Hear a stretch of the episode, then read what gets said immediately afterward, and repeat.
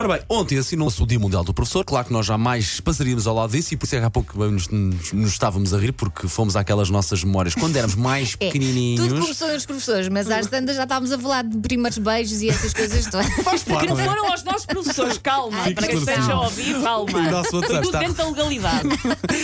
Sim, nos tempos correm convém esclarecer isso. Ora bem, no nosso WhatsApp, mensagens eh, de professores que marcaram. Esta é do nosso ouvinte Eurico Cardoso. Eu tive dois professores que me marcaram, que eu me lembro constantemente, que foi- foram no oitavo ano, a minha professora de inglês e o meu professor de história, que era o João Jerónimo. A professora, infelizmente, não me lembro o nome, ahm, mas eram professores em que eles não davam aulas, eles tinham conversas connosco e isso era muito motivador para aprendermos e, e para mantermos o interesse pelas matérias.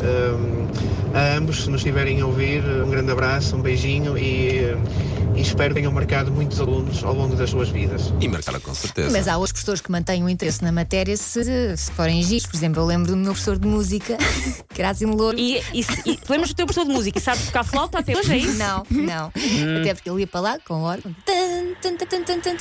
E as miúdas, gal malucas, suspiravam. Meu Deus. Que idade tinhas, Elsa? Eu sei lá. Ainda bem, ainda bem, ainda bem que não dizia. Ainda bem que não dizia idade. Não era mais